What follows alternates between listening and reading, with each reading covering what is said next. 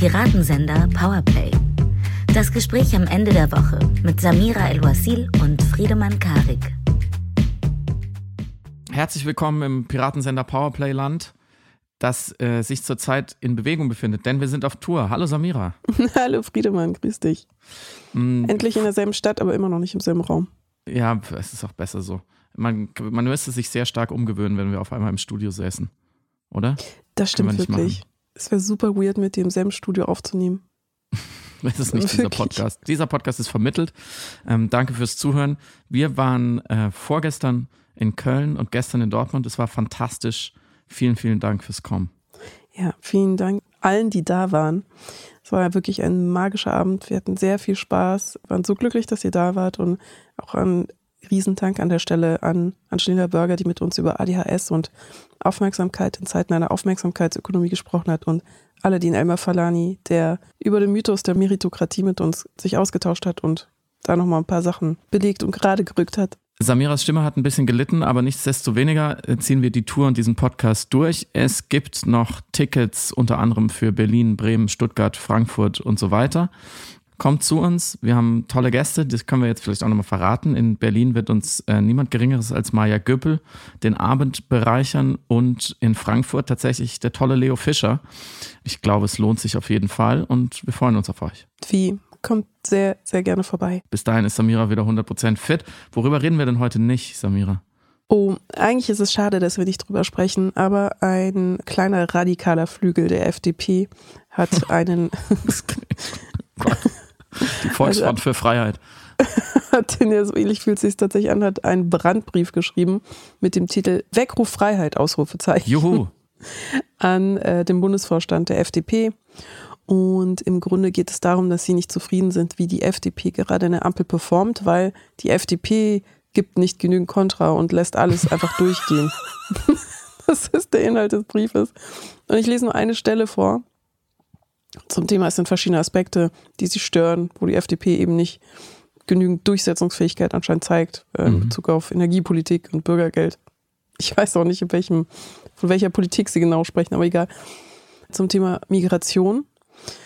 Ein Satz. Was bitte soll ein Asylbewerber denn tun, der im Durchschnitt sechs bis zwölf Monate, oft auch länger, auf eine Antwort des BAMF wartet? Während der gesamten Zeit sitzt dieser Mensch in seiner Unterkunft und dreht im besten Fall Däumchen. Im schlimmeren Fall zeigt er unternehmerische Initiative und steigt zum Beispiel in den Drogenhandel ein. Dies lässt sich vielerorts gut beobachten. Menschen ohne Aufgabe kommen nun einmal auf, in Anführungszeichen, kreative Gedanken. Und ich, okay, diese danke. kreativen Drogenhändler. Also ich, ich hätte ja jetzt gedacht, das liegt genau auf Parteilinie, wenn man sich unternehmerisch ähm, verdingt. Das müsste der FDP eigentlich gefallen. Oder ja, da machen sich die Leute selbstständig, ne? Packen, und dann ist es auch wieder nicht recht. An. Das ist ja interessant. Also die FDP, da haben jetzt Leute ein Problem damit, wie sie in der Ampel performt. Ich dachte, ich wusste ja gar nicht mehr, dass die in der Regierung sind. Ich dachte, die FDP ist ja die Oppositionspartei mit den Ministern. Dachte ich auch, aber. Na gut. Back wieder was Freiheit gelernt. hat uns wieder daran erinnert. Aber darüber wollen wir nicht reden. Worüber reden wir denn heute? Wir sprechen natürlich über Nahost, über den Krieg in Gaza äh, und wollen heute mal ein bisschen genauer hinschauen, was da gerade passiert und inwieweit Israel da verantwortlich zu machen ist, was ähm, die Armee äh, da gerade durchführt und natürlich, ähm, was man von hier aus überhaupt wissen kann, weil die Informationslage natürlich immer sehr begrenzt ist. Genau. Die Unübersichtlichkeit genau dieser Situation und der Informationslage und die Komplexität bedingt auch im deutschen Diskurs Austarieren in Form von einer Art Bekenntnisdrang, die man überall wahrnehmen kann, weil es natürlich einfacher ist, sich über Bekenntnisse zu positionieren und zu definieren, als die Komplexität der Situation und die Unaushaltbarkeit der Situation zuzulassen. Das wollten wir uns ein bisschen genauer anschauen, insbesondere in Bezug auf die Rede von Robert Habeck, die lobenderweise viel geteilt worden ist, wo ich aber eben ein paar Anmerkungen zu hätte zumindest. Samira hat Fragen. Das ist eine super Zusammenfassung. Ich habe Fragen. Und in dasselbe Fahrwasser fällt dann natürlich auch so eine Aussage von Aiwanger. Wir haben alle sehr gelacht, als er gesagt hat, wir müssen jetzt endlich mal über Antisemitismus sprechen in diesem Land. Das führt uns zurück zur humanitären Katastrophe in Gaza und zur aktuellen Informationslage. Und ich möchte dir nur ein, soll ich sagen, eine kleine Beobachtung mitgeben, nämlich eine demoskopische Umfrage, die in Deutschland geführt worden ist, in mhm. Bezug auf die aktuelle Situation in Gaza. Und die aktuelle Stunde hatte im WDR gestern Zahlen veröffentlicht, wo es darum ging, die, das Befürworten oder das Ablehnen der militärischen Aktion von Israel zu bewerten und abzubilden. Mhm. Und ich fand alleine schon die Existenz dieser Umfrage so verstörend. Also im Grunde ging es darum, die Deutschen ist es auch ähm, anscheinend strukturgleich mit der deutschen Bevölkerung, deswegen mehr oder weniger repräsentativ, wurden gefragt, äh, finden Sie, das geht weit genug? Finden Sie, die mhm. Militäraktion ist beispielsweise angemessen oder geht zu weit? Und es war extrem eindeutig, uneindeutig, also mehr oder weniger Hälfte, Hälfte. Und allein zu fragen, ja, finden Sie das gut, dass Israel das macht? Ja, nein, ungefähr 40, 40 auf beiden Seiten. Finden Sie es gerechtfertigt? Ja, nein. Finden Sie Krieg schlimm? Ja, nein. Und ich dachte, alleine die Existenz dieser Umfrage ist eigentlich ein Beleg dafür, was ganz schief und falsch läuft im aktuellen deutschen Diskurs und im Umgang eben mit einer komplexen Situation wie einer mhm. Kriegssituation, wie wir sie gerade haben. Aber ich muss jetzt einmal nachfragen, weil die, die erste formulierte Frage, die, die du gesagt hast von dieser Umfrage, die fand ich am interessantesten. Geht die militärische Aktion von Israel im Gaza weit genug, also zu weit weit genug, also genau richtig oder nicht weit genug? Mhm. War das die Frage? Genau. Ja, also das ist natürlich eine fantastische Frage, weil die führt natürlich sofort in die Inkompetenz, weil niemand mhm. von uns weiß überhaupt ganz genau, was die jetzt da gerade machen, mit welchen Mitteln, zu welchen Zielen.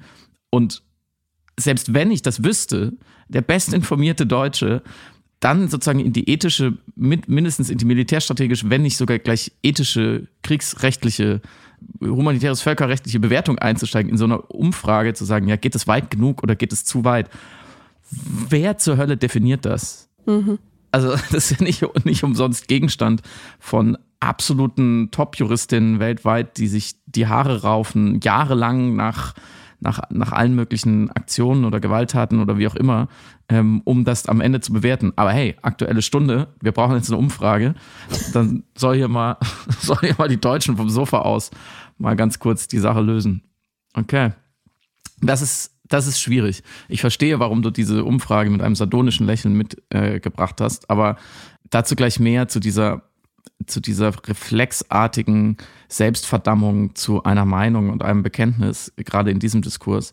Aber vielleicht nochmal kurz über die tatsächlich furchtbaren äh, Tatsachen, was man ja weiß, und da muss man jetzt auch nicht zu viel Komplexität und zu viel Quellenvorsicht anlegen. Auch damit kann man sich äh, kann man kann man es übertreiben. Was man ja weiß, ist, dass die humanitäre Lage für die Zivilistinnen in Gaza einfach schlicht und ergreifend furchtbar ist.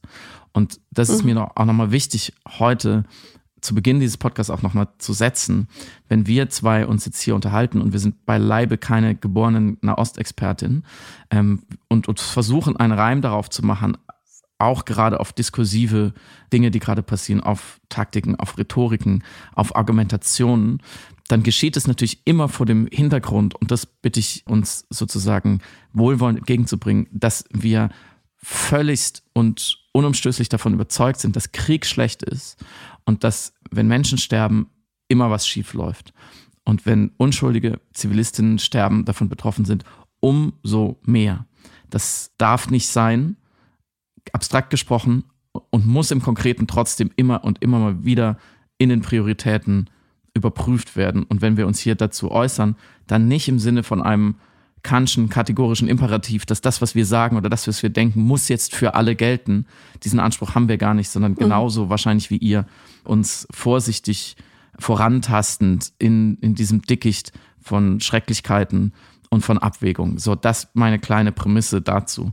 Denn wenn man über jetzt Vorkommnisse spricht, wie zum Beispiel den Angriff auf Jabalia durch die israelische Armee, wo tatsächlich, so viel ist sicher, Bomben gefallen sind. Die israelische Armee sagt, um eben Tunnelstrukturen, Hamas-Strukturen, äh, von denen sie genau wussten, dass sie da sind, unterirdisch zu treffen. Deswegen sagt man, sehen auch die Bilder so aus, weil da eben äh, die Tunnel in sich zusammengefallen sind aufgrund dieser, dieser bunkerbrechenden Bomben und dann sind Gebäude in sich zusammengefallen, dann ist das, sind das natürlich schlimme Bilder und das, das ist auch schlimm und das will ich auch nicht in Abrede stellen.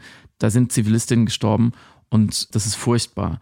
Die Frage ist nur, die, und dazu gibt es ja so etwas wie internationales Kriegsrecht, dazu gibt es all diese Juristerei, dazu gibt es die UN und so weiter, um das dann irgendwann zu bewerten und vielleicht zu verurteilen. Die Frage, die man aber immer wieder stellen muss, war es unverhältnismäßig, so bitter dieses Vokabular hier auch klingt, waren es Kriegsverbrechen? Denn ganz klar ist ja im internationalen Recht, auch in einem Krieg gibt es Regeln und das bedeutet, Zivilistinnen sind zu schützen.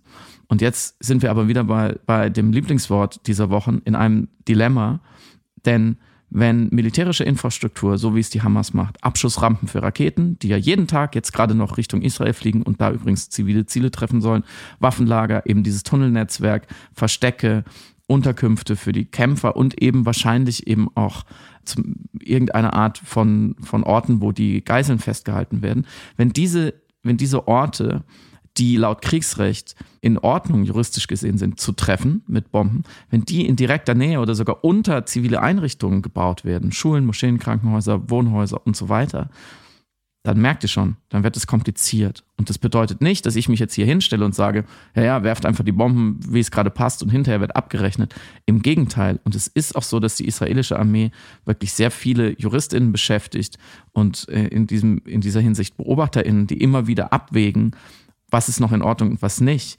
Aber die, die wirklich übermenschliche, finde ich auch oft grausame Frage, wie viele Leute sind jetzt okay in, in sozusagen in Kauf zu nehmen? Was ist der Kollateralschaden, um dann wie viele, in diesem Fall Hamas-Kämpfer zu treffen? Die kann ich, die können wir hier auch nicht beantworten und trotzdem muss man sie sich ähm, stellen. Und weil das alles auch so ambivalent ist und weil es eben um Menschenleben geht, das Kostbarste, was wir kennen auf der Welt, gibt es eben auch sehr wohl informierte Stimmen, die ich auch immer empfehlen würde, wie zum Beispiel Ezra Klein, New York Times Journalist und mein persönlicher Lieblingspodcaster vielleicht, der in diesen Tagen Audios-Essays veröffentlicht über, eine, über einen alternativen Weg. Was könnte Israel tun, ohne diese Bomben zu werfen, ohne in Gaza einmarschieren? Er hat auch sehr gute Expertinnen dazu versammelt, die eben versuchen darzulegen, warum das der falsche Weg ist. Und das ist in Ordnung. Ich, mir ist es nur wichtig, immer wieder zu sagen, wir können das von hier eben im Sinne der Umfrage der aktuellen Stunde einfach nicht abschließend bewerten. Was, was wir aber bewerten können, glaube ich, das würde ich mir jetzt mal anmaßen, ist eine Vorverurteilung und ein reflexartiges Kolportieren der Darstellung einer Seite. Das geht nicht. Das ist keine gute Grundlage, um uns irgendwie eine Meinung zu ähm, zu bilden. Das mag sogar in Einzelfällen sogar stimmen. Ich wäre aber immer vorsichtig, und das haben wir bei dem Beispiel äh, des eben dann wahrscheinlich doch nicht bombardierten Krankenhauses und der 500 Opfer äh, dort gesehen. Man, man läuft einfach Gefahr, in dieser unsicheren Situation, wo man sonst schon sich so schwer tut, eine Meinung zu haben, die informiert ist, dann auch noch auf falsche Informationen ähm, das zu basieren. Und da würde ich sagen, da haben wir alle eine Verantwortung und da gibt es auch ein richtig oder falsch, eben nicht zu schnell zu urteilen. Und Israel betreibt eine Öffentlichkeitsarbeit, das kann man jetzt auch wieder gut oder schlecht finden. Da gibt es Sprecher in der Armee, die erklären dann diese Schläge auch. Da kann man sozusagen Informationen wenigstens mal sammeln und, und versuchen, was damit anzufangen. Von der Seite der Hamas ist es viel, viel schwieriger. Da ist viel, viel mehr Propaganda im Urlauf. Na, natürlich ist es auch enorm schwierig, in dieser unsicheren Situation äh, internationale Presse im Gazastreifen zu haben. Das ist eigentlich fast nicht mehr möglich. Es gibt noch JournalistInnen, die meistens eben von dort kommen, die unter Lebensgefahr und mit großen Opfern versuchen zu berichten. Was, glaube ich, nicht wirklich hilft, sind Videos, Handyvideos auf TikTok und Instagram, in denen dann tote Kinder äh, dargeboten werden, von denen man A immer nicht weiß, sind sie wirklich von dort und von heute und zeigen sie das, was, was sie zeigen sollen. Und B, wo ich auch sagen würde, ohne Einordnung ist auch der Nachrichtenwert begrenzt, wiewohl natürlich der emotionale Impact groß. Wie machst du das? Wie versuchst du dir ein Bild oder vielleicht sogar eine Meinung zu dem, was da gerade passiert, zu bilden? Es geht mir da wie dir, dass ich natürlich versuche, vor allem ExpertInnen, die das Ganze völkerrechtlich, geopolitisch, historisch einordnen. Und wir haben auch oft den Begriff der Kontextualisierung in den letzten Tagen und Wochen gehört. Und es ist ein interessantes Phänomen eingetreten oder eine Dynamik, dass eine Befürchtung da war, dass das Wort Kontext gleichgesetzt wird mit Relativierung. was absolut nicht der Fall ist. Man braucht im Gegenteil Kontext, um die Sachen besser verstehen zu können, ohne zu relativieren, wenn ein Unrecht beispielsweise passiert. Kontext meint also einfach nur mehr Informationen und mhm. mehr Informationen bekomme ich einfach eben durch Menschen mit wesentlich mehr Expertise. Mm, ein zweiter Aspekt ist natürlich, dass ich sehr vorsichtig umgehe mit allen Informationen und jedem Material, was nicht 100% abgesichert ist, also wo ich die Quellen nicht 100% nachvollziehen kann. Und insbesondere bei Video- und Bildmaterial gehe ich wirklich sehr vorsichtig mit dem um, was ich teile, beziehungsweise was ich eben weiter verbreite, privat oder auch online, öffentlich. Ich habe für Übermedien gerade eine Recherche gemacht in Bezug auf alle gefälschten Videos, die beispielsweise in Umlauf sind und habe selber beim Sichten gemerkt, wie oft ich selber auf die Kraft der Bilder, auf die Krassheit der Inhalte reingefallen bin. Sprich, mhm. ähm, ein Beispiel war, man sieht einen Nachthimmel, der plötzlich rot aufflammt und es sieht aus wie die Hölle auf Erden. Und dieses Video, wo man diesen roten Nachthimmel sieht, sieht so unglaublich bedrohlich aus und es hat wirklich so einen apokalyptischen Charakter, dass man sofort denkt, um Gottes Willen, also das ist wirklich äh, unaushaltbar, sich das anzuschauen. Und es wurde geteilt mit der Idee zu belegen, zu zeigen, zu visualisieren, wie schlimm ähm, die militärische Aktionen von Israel in Bezug auf Gaza sind, also was für ein Höllenschlund dort in der Nacht aufgemacht wird. Und im Grunde genommen geht es um die Idee, hier ist gerade eine Kriegsaktion am Laufen und die ist apokalyptisch. Und gleichwohl der Gedanke oder die Idee dahinter nicht falsch ist, weil natürlich man sich vorstellen kann, dass jede Form von kriegerischer Handlung eben apokalyptisch und destruktiv und furchteinflößend ist, ist genau dieses Video, das dann verbreitet worden ist in manipulativer Absicht, kein valides Beispiel, weil es eine Nacht zeigt, in der Algerien ein Fußballspiel gewonnen hatte und angefangen hat, rote Feuerwerkskörper zur Feier in den Himmel zu schießen mhm. und deswegen der Himmel eben so rot aufleuchtete.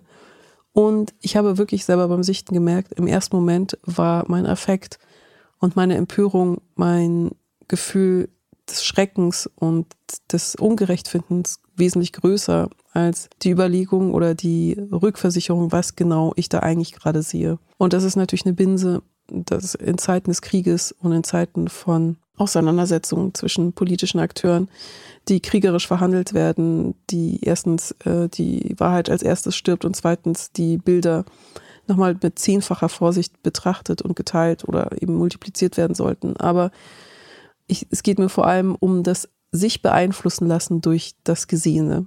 Im Grunde, was wir ja machen in dem Versuch, alles zu verstehen, eine Antwort zu finden auf unsere inneren Fragen ist, dass wir im Aufnehmen aller Informationen eine innere Vereindeutigkeit herstellen wollen, mhm. die erstens aufgrund der Dilemma, die du gerade abgebildet hast und besprochen hast, sehr schwer zu erreichen ist, also eigentlich überhaupt nicht zu erreichen. Und wir zweitens aber trotzdem von aller Information, von jeder Information, die wir bekommen, natürlich eine Beeinflussung unserer Wahrnehmung der Dinge zulassen werden, ob wir wollen oder nicht. Und deswegen an dieser Stelle nur mein Appell, dass man sich dieser Beeinflussung oder dieser Arbeit, die Information mit einem macht, sich sehr gewahr ist. Und das führt uns eben zu diesem anderen Aspekt, den wir ja besprechen wollten, nämlich der Versuch, diese innere Arbeit dann auch zu externalisieren in der Art, dass man eben denkt, man muss jetzt auch sich bekennen zu oder gegen etwas. Man glaubt, sichtbar machen zu müssen, wofür man steht, gerade in einem digitalen Raum, in welchem man davon ausgeht, dass auch wahrgenommen wird, wenn nichts gesagt wird, wenn geschwiegen wird. Lass uns da noch anderthalb kleine Zwischenschritte machen bevor wir eben zu diesem Phänomen der Bekenntnisgesellschaft äh, kommen, über das wir sprechen wollten. Denn ich fand diese Woche eine andere Umfrage sehr, sehr interessant und sehr wichtig, ähm, die sich der Frage nähert, wie eigentlich die Menschen in Gaza zu diesem Konflikt stehen, über die ja so ein bisschen hinweg entschieden wird manchmal, die jetzt als furchtbare Zahlen in den Nachrichten auftauchen, die aber allermeistens wenig oder keine Stimme haben in diesem äh, Spiel. Und es gab eine eine sehr gute Umfrage, auch mit wissenschaftlich solidem Hintergrund, die tatsächlich kurz vor den Attacken vom 7. Äh, Oktober die Menschen in der Westbank und in Gaza eben äh, sehr genau befragt hat, was sie eigentlich von ihrer politischen Situation halten, äh, was so ihre Prioritäten sind und wie sie vor allem auch die Hamas, die Fatah, den, den islamischen Dschihad in, in Palästina und so weiter, also extremistische Gruppen sehen. Ähm, und interessanter Weise, und ich finde, das muss man immer wieder wieder ähm, sich vor Augen führen, äh, sind die, da war da eine Mehrheit gegen die Hamas, unzufrieden mit der Hamas, mit dem Regime, was sie eben im Gazastreifen oktroyiert hat. Ähm, und auch wenn diese Zahlen anders werden, wir verlinken die auch in den Show Notes. Das ist eine umfangreiche Studie, könnt ihr euch mal anschauen, ähm, wo eben ungefähr, glaube ich, 74 Prozent äh, eben gegen die Hamas waren und äh, 73 Prozent der Menschen in Gaza für eine friedliche Lösung dieses Konflikts ähm, sich ausgesprochen haben. Ähm, es gibt auch andere Umfragen, frühere Umfragen, dann sind die Zahlen nicht ganz so eindeutig, aber äh, ich finde es wirklich interessant und wichtig, sich damit mal zu beschäftigen. Was, was mir wichtig daran ist, ist nochmal festzustellen, dass man wenn man diese Bilder sieht, über die wir gerade gesprochen haben und diese Nachrichten hört, immer davon ausgeht, dass da Unschuldige sterben und dass selbst wenn jetzt jemand in dieser Umfrage vorher gesagt hat, ähm, ja, ich, ich finde, wie die Hamas das regelt, ähm, jetzt gar nicht so schlimm oder ähm, sich sonst irgendwie anders geäußert hat, ist es kein Grund, jemand zu einem Kollateralschaden zu erklären und ideologisch sozusagen dieses Menschenleben zu entwerten. Auch Leute, die nicht unsere Einstellung teilen, Zivilistinnen, sind zu schützen. Das ist ganz, ganz wichtig. Leute, die unsere Einstellung teilen oder die Hamas verurteilen, sind genauso zu schützen wie die anderen. So, solange sie keine Waffe in die Hand nehmen, sind sie zu schützen. Und ich finde auch sozusagen vom warmen deutschen Sofa aus Menschen, die in großer Armut und in großer Perspektivlosigkeit leben, teilweise da reingeboren wurden, die nichts anderes kennen als ein Regime von Islamofaschisten, ähm, die nichts anderes kennen als geschlossene Grenzen, denen dann erzählen zu wollen, dass sie doch bitte mal ein bisschen demokratischer sein sollten, ein bisschen kritischer sich mit den Leuten da auseinandersetzen sollten, das finde ich nur hochgradig unempathisch, äh, intellektuell unproduktiv. Ich finde es auch extrem überheblich. Wenn man sich die Umfrageergebnisse der AfD oder auch die Wahlergebnisse hier anschaut, die ähm, darüber sprechen wir noch, antisemitischen Straftaten, ähm, 1800 äh, sind wohl gezählt worden seit dem 7.10. Äh, wir, äh, wir sitzen auf einem sehr, sehr hohen Ross, wenn wir Menschen, ähm, die es deutlich schwerer haben, als wir erzählen wollen, wie man zu denken hat, ähm, wie man sich zu verhalten hat. Und gleichzeitig melden sich Hamas-Anführer aus dem Ausland, ähm, aus Katar, aus der Türkei, wo sie, wo sie wirklich ähm, gut finanziert mit Bodyguards sitzen, in Sicherheit, in Freiheit und ähm, kündigen an, dass wenn es nach ihnen geht, also wenn die Hamas besteht, ähm, dann geht der Krieg weiter und dann werden sie Israel äh, auslöschen. Und die zivilen Opfer sind für sie eigentlich Beweis, dass die Sache gut läuft, weil es ist ja ein heiliger Krieg und es sind alles Märtyrer. Und ich glaube, daran kann man sehen, dass die Menschen in Gaza stark teilweise mit am meisten unter der Hamas leiden, unter dieser Radikalisierung, wenn gleich auch manche von ihnen diese mittragen oder sich nicht dagegen gewehrt haben sollten.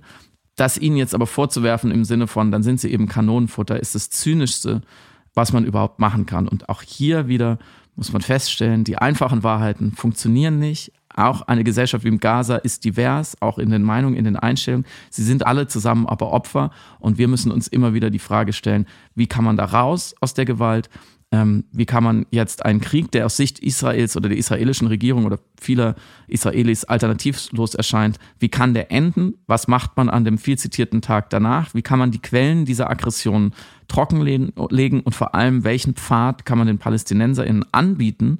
Und äh, da ist die internationale Gemeinschaft gefragt, der einen weiten Bogen um neue Gewalt macht, weil Terrorismus, wie wir ihn jetzt erlebt haben, der fällt nicht vom Himmel, der ist eine Taktik von Leuten, die sich etwas davon versprechen und die Unterstützung erfahren, sowohl aus dem Ausland, die Finanzierung bekommen, aus Katar, aus dem Iran und so weiter, ähm, die versuchen weiterzugreifen nach Russland und nach China und sagen, wir sind alle doch zusammen gegen den Westen, die sehr genau gemerkt haben, dass die internationale Linke teilweise auf ihrer Seite ist, also die auch ideologisch versuchen, äh, Unterstützung zu sammeln und die aber eigentlich keine Chance damit haben, wenn, wenn, die, wenn die Gründe, wenn die Perspektivlosigkeit gelindert wird, weil das sieht man auch in den Umfragen jetzt über Jahre und Jahrzehnte, als zum Beispiel der, das Oslo-Abkommen und der Friedensprozess für eine Zwei-Staaten-Lösung, als das in greifbarer Nähe schien, waren auch die äh, Werte in den Umfragen für die Hamas, die Unterstützer für Gewalt deutlich niedriger als jetzt. Absolut, was du sagst. Und ich glaube, was auch wichtig zu verstehen ist, insbesondere in Bezug auf Terror, also Terror, der gegenüber einer Bevölkerung als Waffe eingesetzt wird und gegenüber den politischen und äh, geopolitischen Opponenten als Waffe eingesetzt wird. Also Terror, der als Waffe gegen die palästinensische Bevölkerung eingesetzt wird, indem Angst und Panik verbreitet wird, also eine Ästhetik der Angst und eine Rhetorik der permanenten mhm. Kontrolle durch Angst aufrechterhalten wird und gleichzeitig natürlich die eliminatorische Haltung Israel gegenüber, die ja wirklich in etlichen Videos deutlich gemacht wird, zeigt aber auch nochmal die Problematik dieses asymmetrischen Krieges, also auf mhm. der einen Seite ein Staat mit einer, äh, mit einem Militär, welches die Souveränität und die Unversehrtheit seiner Bevölkerung verteidigen muss, also nicht nur soll, sondern völkerrechtlich haben sie die Pflicht, für die Sicherheit ihrer eigenen Bevölkerung Sorge zu tragen und das zu gewährleisten. Und andererseits auf der anderen Seite eben ein Terrorismus, der eliminatorisch agiert und denkt und mit einer und Rhetorik und auch mit Handlung der Angst regieren und Menschen mhm. unter Druck setzen. Und ich finde in dem Kontext, ich halte es auch nur für ein Detail, das ich dennoch für wichtig genug erachte, dass ich finde, dass alle das im Hinterkopf behalten sollten. In einem Text in der Zeit von Thomas Assauer kam eine interessante Beobachtung, warum die postkoloniale Linke eben sehr nüchtern auf diesen Konflikt schaut. Und der Text an sich ist lesenswert, aber insgesamt hat er auch eine, wie ich finde, treffende Beobachtung gemacht in Bezug auf die Hamas und sie zusammengebracht mit dem, was äh, Kant das radikal Böse nennt. Mhm. Und ich weiß, es ist immer schwierig, wenn man in mh, Kategorien wie gut und böse denken oder sprechen sollte, weil das natürlich auch wieder zu einer Vereindeutigung, zu einer gewünschten Vereindeutung führt und natürlich die Komplexität reduziert. Aber was Kant mit dem radikal Bösen meint, ist, dass ein Akteur Handlungen tätigt, nicht obwohl sie die moralischen Maximen einer Gesellschaft brechen, sondern weil sie die moralischen Maximen einer Gesellschaft brechen.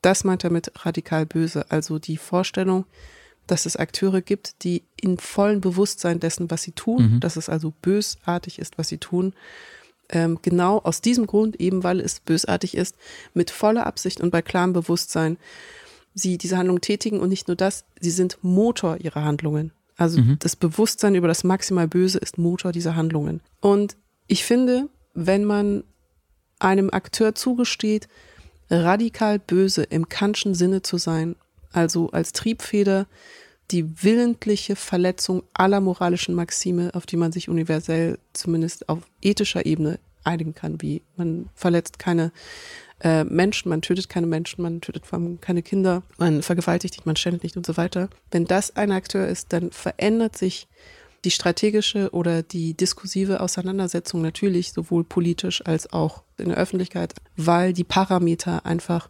irrationale sind.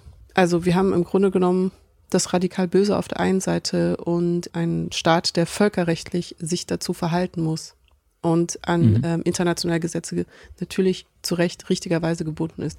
Und ich finde, dieser, dieser Konflikt, der geht so krass unter oder diese, diese Kollision dieser beiden Momente geht oft nach wie vor sehr unter. Und es wird so getan, als sei das irgendwie alles nur so ein bisschen geopolitisches gebt euch doch mal die Hand und aus der Entfernung, aus der sicheren, warmen Entfernung unserer heimeligen Wohnzimmer auch nur wieder Bekenntnisse oder geäußerte Bekenntnisse, die das Problem einfach ganz schnell lösen sollen und uns nicht mehr belangen und nicht mehr berühren mhm. sollen dürfen.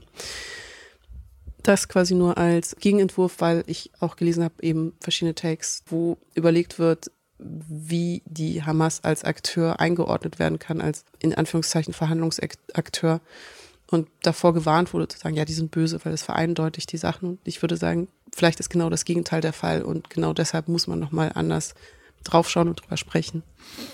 Ich würde es soweit differenzieren, deswegen finde ich sehr gut, was du eingebracht hast, dass ihre Handlungen das radikal böse sind, ihre Mittel sind das radikal böse, die Quellen ihrer Motivation sind, glaube ich, teilweise sehr kühl berechnend.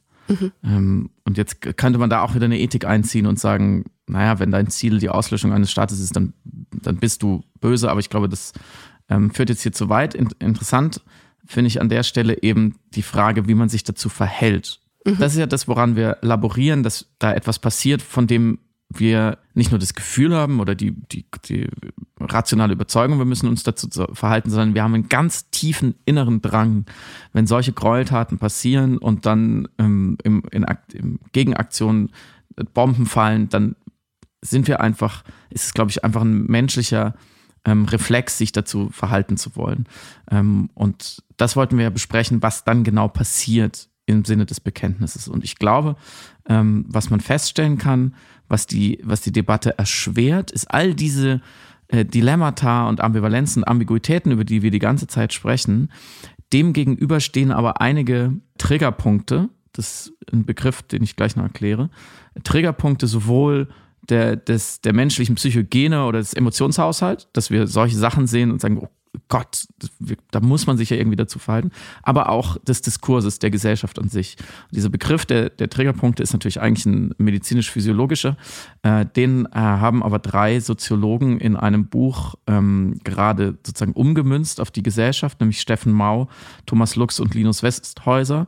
Ähm, Steffen Mau ist äh, Professor an der Humboldt-Universität Berlin und hat äh, davor ein ganz tolles Buch geschrieben namens Sortiermaschinen, Sortiermaschinen über Grenzen und ihre Funktion.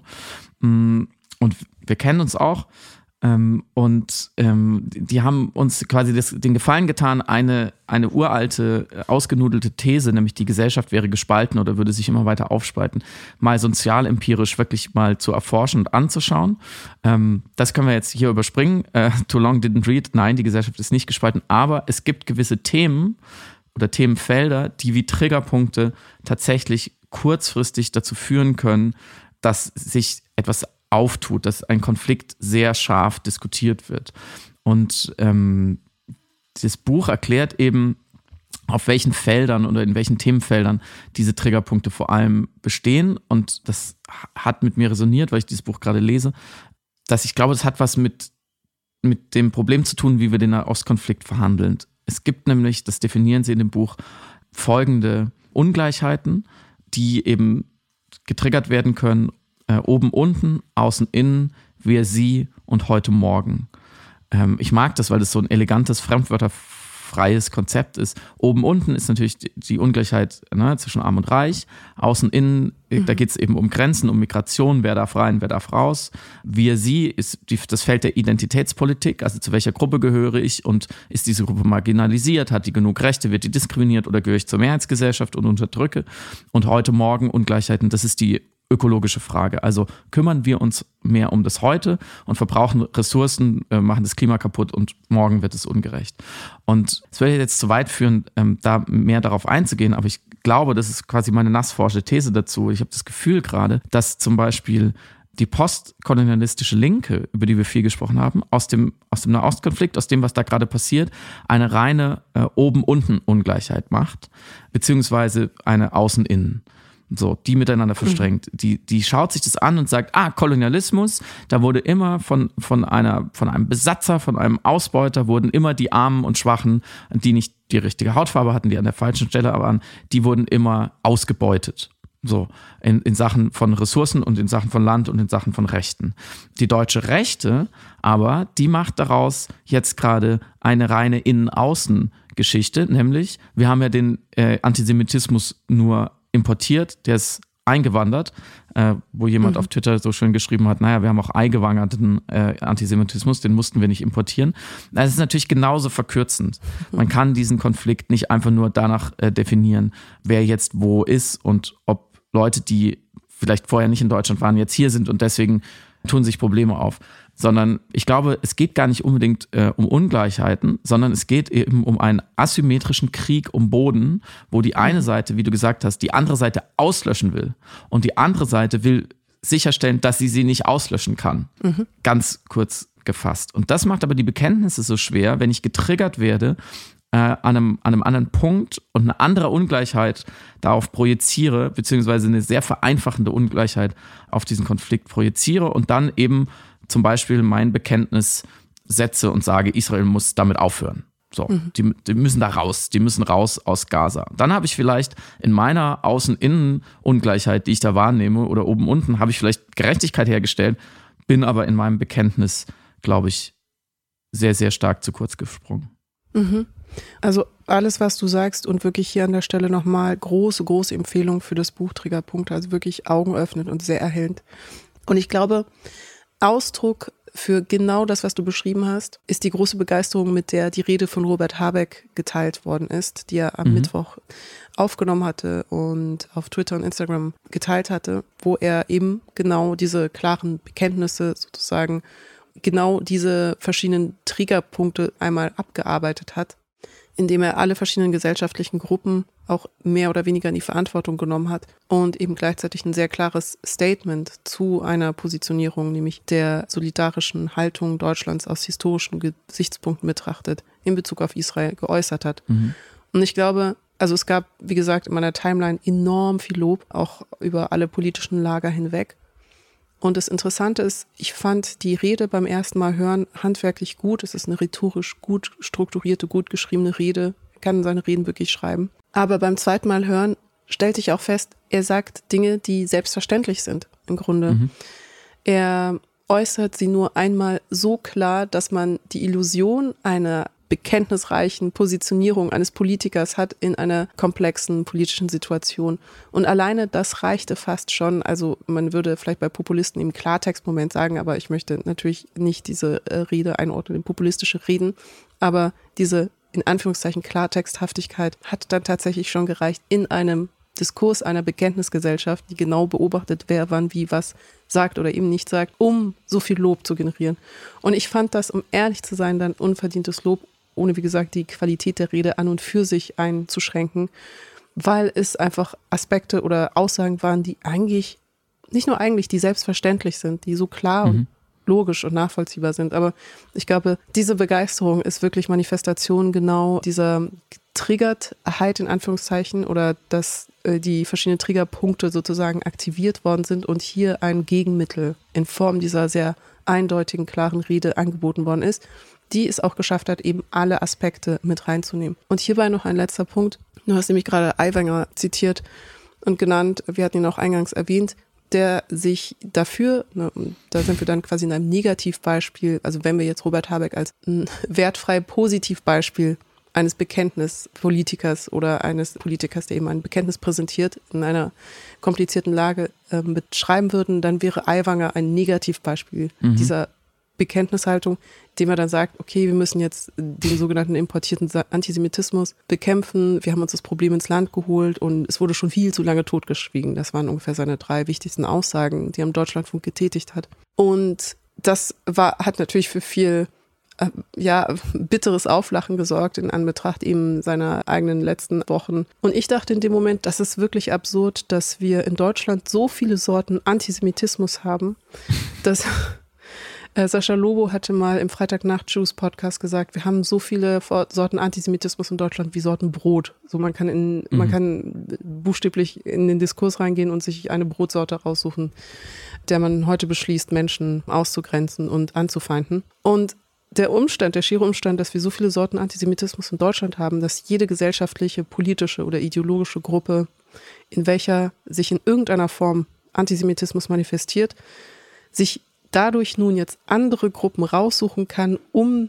den Antisemitismus der anderen zu kritisieren, um sich zugleich nicht mit dem eigenen auseinandersetzen zu müssen, das ist wirklich auch ein very German Problem und eigentlich mhm. irgendwo eine Tragik kaum zu übertreffen und gerade in einer Bekenntnisgesellschaft natürlich ein gefundenes Fressen, weil jeder den Antisemitismus des anderen bekennenderweise kritisieren kann und gleichzeitig, oh wie praktisch, ganz, ganz, ganz weit von sich selbst wegschieben kann. Mhm. Und während die Kritik richtig und wichtig ist und ein gesellschaftliches Bewusstsein eben für die verschiedenen Formen von Antisemitismus, die es gibt, auch extrem wichtig ist, dürfen verschiedene Akteure und Gruppen eben genau das nicht zu dankbar aufnehmen. Also dass eben genau keine willentliche oder unwillentliche oder eben strategische Wahrnehmungslücke entsteht in Bezug auf den eigenen Antisemitismus, also sehr konkret gemacht, wenn Rechte zu Recht den islamistischen Antisemitismus kritisieren, dürfen sie aber den rechtsextremistischen nicht vergessen. Wenn Linke den rechtsextremistischen Antisemitismus kritisieren, dürfen sie nicht beiden Augen zuhalten, wenn in beispielsweise migrantischen Communities oder muslimischen Communities sich auch Antisemitismus manifestiert. In anderen Formen, aber auch da ist eben Antisemitismus zu finden. Und dann mhm. haben wir natürlich nochmal Reichsbürger und VerschwörungstheoretikerInnen, die auch wiederum Teil der deutschen Gesellschaft sind. Und wie gesagt, wir dürfen dann die anderen Akteure nicht vergessen, während wir eben mit dem Finger auf eine Gruppe zeigen, sondern wir müssen im Grunde auf alle Gruppen zeigen. Warum? Weil erst, wenn wir verstanden haben, dass Antisemitismus nicht das eine Ding ist, sondern all diese verschiedenen Formen und Ausprägungen haben kann, Entwicklungshistorien sozusagen und Narrative und Erzählungen, haben wir das Problem erst verstanden. In dem Moment, wo wir anfangen, uns verschiedene Gruppen einzeln rauszusuchen, eben in unserem Bekenntniseifer und uns nur da zu kaprizieren, belegen wir im Diskurs, dass wir nicht verstanden haben, wie Antisemitismus eigentlich funktioniert. Das ist nicht nur ein Problem eben von ein ein paar Rechtsextremisten oder ein paar Verschwörungsideologen oder ein paar Islamisten, sondern es ist eine strukturelle, systematische Menschenfeindlichkeit, die historisch gewachsen ist. Und deswegen also als Nebenprodukt, als negatives Nebenprodukt eben der vermeintlich eingeforderten Bekenntnisse auf keinen Fall Wahrnehmungslücken entstehen lassen in Bezug mhm. auf diese Menschenfeindlichkeiten. Habecks Rede, glaube ich, äh, stieß da ja auch in so etwas wie ein charismatisches Vakuum, Mhm. Weil wir einfach mhm, sehr wenige PolitikerInnen haben, die solche Reden halten können. Und dafür sind dann natürlich alle dankbar. Und, und sicherlich hat er ein paar Sachen gesagt, die ähm, Menschen, die unter der Situation besonders leiden, die betroffen sind, ähm, sehr geholfen haben. Ich würde dazu auch nochmal einen Text von Nele Polacek aus der SZ empfehlen und in den Shownotes verlinken, die eben über das Ausbleiben gewisser Bekenntnisse äh, geschrieben hat als Jüdin und auch die interessante Frage aufgeworfen hat, warum wird eigentlich von der Hamas so wenig gefordert äh, oder von mhm. Ägypten zum Beispiel Flüchtlinge, äh, Geflüchtete aufzunehmen oder von Katar und Iran äh, den Unterstützern der Hamas oder ähm, ich würde noch addieren von Erdogan, ähm, der sehr, auch sehr Hamas-freundlich ist. Also das Ausbleiben gewisser Bekenntnisse ist natürlich auch immer äh, sprechend und schmerzhaft und ich glaube, da da hat eben äh, Habeck eine Funktion erfüllt, die wir uns eben von unseren Repräsentantinnen öfters ähm, wünschen würden. Und äh, zu allem, was du gerade äh, ausgeführt hast, ist natürlich noch das fantastische Buch von David Badil. Ähm, auf Deutsch heißt es, glaube ich, Und die Juden? Fragezeichen. Mhm. Ähm, genau, empfohlen, weil mir hat es nochmal die Augen geöffnet, was eigentlich die so gefährliche Doppelfigur des Antisemitismus ist, dass nämlich Juden immer gleichzeitig als äh, Täter, als Opfer, als stark und als schwach äh, kodiert werden.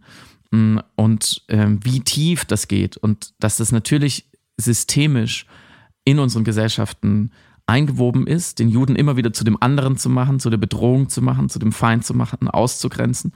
Ähm, und das glaube ich, ähm, um bei dieser Brotmetapher zu bleiben, wir alle auch äh, ab und zu ein Stück Brot essen, ob wir wollen oder nicht. Mhm. Und dass es, glaube ich, ein ganz wichtiger Anfang ist, um aus diesem Fingerzeigen rauszukommen, aus diesem Zuschieben immer von diesem Gift äh, äh, wegzukommen, sondern zu verstehen, dass Antisemitismus genauso wie Rassismus und Sexismus eben eingeübt ist, ganz mhm. tief eingeübt ist, sehr tief ähm, zurückgeht und Bekenntnisse ähm, dazu, wie du gesagt hast, immer auch selbstreflexiv sein müssen.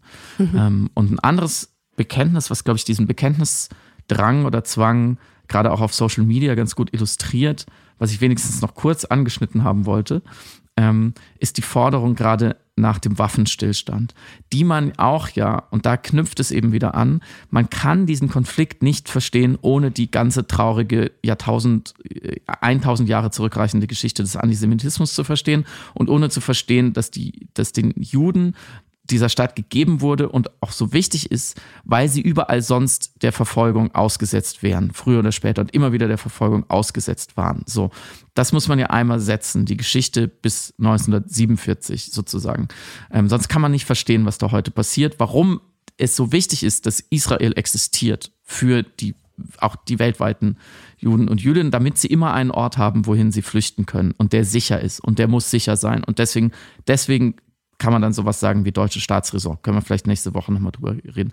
So, und jetzt, wenn man sich jetzt dazu bekennt, wie dieser Staat seine äh, Bürgerinnen und Bürger schützen soll, wie du es vorhin gesagt hast, und schützen muss, dann muss man eben diesen, die, das im Hinterkopf haben. Und jetzt gab es natürlich eine Forderung, äh, die sehr virulent war, die viele Leute geteilt haben, die auch von Amnesty unterstützt wurde, die ja auch in eine UN-Resolution gegossen wurde mit Gegenstimmen und Enthaltung, dazu gleich mehr, nach dem, nach dem Waffenstillstand. Und die EU hat lange gerungen darüber und hat gesagt, wir, wir fordern humanitäre Waffenpausen, damit eben Lieferungen kommen können und NGOs ihre Arbeit machen können. Die UN hat weil da die, das Gewicht ganz anders verteilt ist, ähm, weil, da, weil da ja wirklich über 100 Länder drin sind und so weiter, ähm, einen Waffenstillstand gefordert. Und viele Leute in meinen Timelines haben das auch getan. Und mhm. das ist natürlich genauso ein Bekenntnis, das ist gut. Also erstmal ist natürlich Waffenstillstand immer besser als Waffenbewegung. Also natürlich sollen Waffen lieber nicht benutzt werden. Ich möchte auch nicht in einer Welt leben. Ich möchte auch nicht mit Menschen zu tun haben, die es gut finden, grundsätzlich, wenn Waffen benutzt werden und Zerstörung anrichten und Menschen töten. Mhm. Ähm, das ist ja völlig klar. Ähm, und gleichzeitig, wenn man das fordert und nicht die Implikationen, Bedingungen, Szenarien, Widersprüche eines möglichen Waffenstillstandes jetzt sofort mitbedenkt, dann ist dieses Bekenntnis ein reines Bekenntnis und dann wird es auf eine Art ähm, sehr, sehr selbstverständlich, beziehungsweise fast banal, fast gratis mutig, sich dazu so zu äußern. Denn wenn ich sage, ja, ich möchte, dass keine Zivilisten sterben, natürlich, selbstverständlich. Nur greift hier wieder die ja auch menschliche und nachvollziehbare normative Kraft des Schrecklichen. Wenn das Grauen und die Gewalt und die Hilflosigkeit und die moralische Verletzung nur groß genug sind, dann wollen wir unbedingt dass es aufhört, dann wollen wir irgendwie einen Gleichstand herstellen, dann wollen wir eine Stabilität. Und Waffenstillstand klingt nach Stabilität. Das klingt danach, als wäre dann erstmal alles gut. Und es hätte wieder Gerechtigkeit und Ordnung, hätten wieder Einzug erhalten. So. Ähm, und dann erinnert es mich doch sehr an den Diskurs um die Ukraine und den möglichen Waffenstillstand und Verhandlungen. Ähm, so nach einem halben Jahr fängt es ungefähr an, dass man gesagt hat, man muss doch jetzt mit Russland verhandeln. Dieser Krieg darf doch so nicht weitergehen. Da sterben ganz viele Menschen. Also Unschuldige wie auch Kombattanten und so weiter. Und man dann ja feststellen musste, naja, also wenn, es wäre schön, wenn es so einfach wäre, aber die Folgen eines möglichen Waffenstillstandes wären für die Betroffenen, für die Leute, die dort sind, so schlimm, unter der Besetzung zu leben, ähm, russifiziert zu werden, verschleppt zu werden, gefoltert zu werden und so weiter, dass wir dieses Bekenntnis, diese Forderungen nicht treffen können. So. Und mhm. ich glaube, da kann man dann auch nochmal einen Unterschied machen zwischen Bekenntnis zu Werten, zu Solidarität, zu Menschengruppen, zum, zum Grundgesetz, zu was auch immer und Forderungen. Weil Forderungen nach einem, einem gewissen politischen Schritt, nach einer Einigung wie zum Beispiel einem Waffenstillstand, die haben immer sehr große Folgen. Die haben konkrete Folgen für die Leute, die an diesem Ort sind, zum Beispiel, die in diesem Krieg sind, äh, die, die Angst haben müssen für, vor Terroranschlägen. Und deswegen wäre ich immer extrem vorsichtig, ähm, diese einfachen, vereinfachenden Forderungen einfach so vor mir hinzutragen. Und deswegen ist ja auch eine Position wie von Annalena Baerbock, die dann für Deutschland sich enthalten hat bei dieser UN-Resolution, so unfassbar schwierig zu finden. Und ich mhm. maße mir nicht an zu sagen, sie hätte zustimmen sollen, sie hätte dagegen stimmen sollen zu dieser UN-Resolution zum Waffenstillstand. Aber ihre Enthaltung ist sozusagen ein Destillat all dessen, was wir hier auch besprechen, all dieser Asymmetrien, all dieser Komplexität und mhm. natürlich unserer, unserem Staatsbekenntnis zu Israel, unserem Bekenntnis zu unserer Vergangenheit, dass wir sagen, wir leben nun mal, auch wenn jetzt du und ich und Annalena Baerbock nichts dafür können, aber wir sind nun mal geboren, wir leben in einem Land, was das schlimmstmögliche Verbrechen an den Juden in seiner Historie hat. Und wir leben unter dem Versprechen nie wieder. Und uns wurde eine Demokratie mit der Waffe aufgezwungen und von außen gegeben unter der Bedingung nie wieder. Unter der Bedingung, dass wir das fallen lassen und dass wir ab jetzt auf der anderen Seite stehen. Dass wir ab jetzt auf der Seite derer stehen, die die Verfolgten, in dem Fall die Juden, verteidigen und für ihre Sicherheit garantieren. Und deswegen ist Israel für Deutschland so wichtig, wegen diesem Erbe. Und deswegen, wenn Israel und die israelische Armee sagt, wir müssen uns jetzt verteidigen in diesem Krieg, ist es für Deutschland enorm schwierig zu sagen, nee, ihr macht jetzt erstmal gar nichts, äh, weil wir ertragen mhm. das nicht. So, das muss man einberechnen. Ich sage damit nicht, dass man auf die eine oder die andere Seite kippen muss. Es gibt immer Argumente, damit habe ich ja angefangen, ähm, für beides. Und natürlich, natürlich, natürlich, natürlich wollen wir alle, dass möglichst wenig Menschen und vor allem Kinder sterben. Aber daraus abzuleiten, dass man jetzt einen Waffenstillstand einführt und dann wird alles gut, das funktioniert leider nicht. So funktioniert die Welt leider nicht. Das ist das perfekte Schlusswort, Friedemann. Nächste Woche mit einer Samira in Bestform und mit gleichem Redeanteil aufgrund von gleicher Stimmkraft. Sehr gerne. Pass aufeinander auf. Bis nächste Woche. Tschüss. Vielen Dank fürs Zuhören. Bis dann.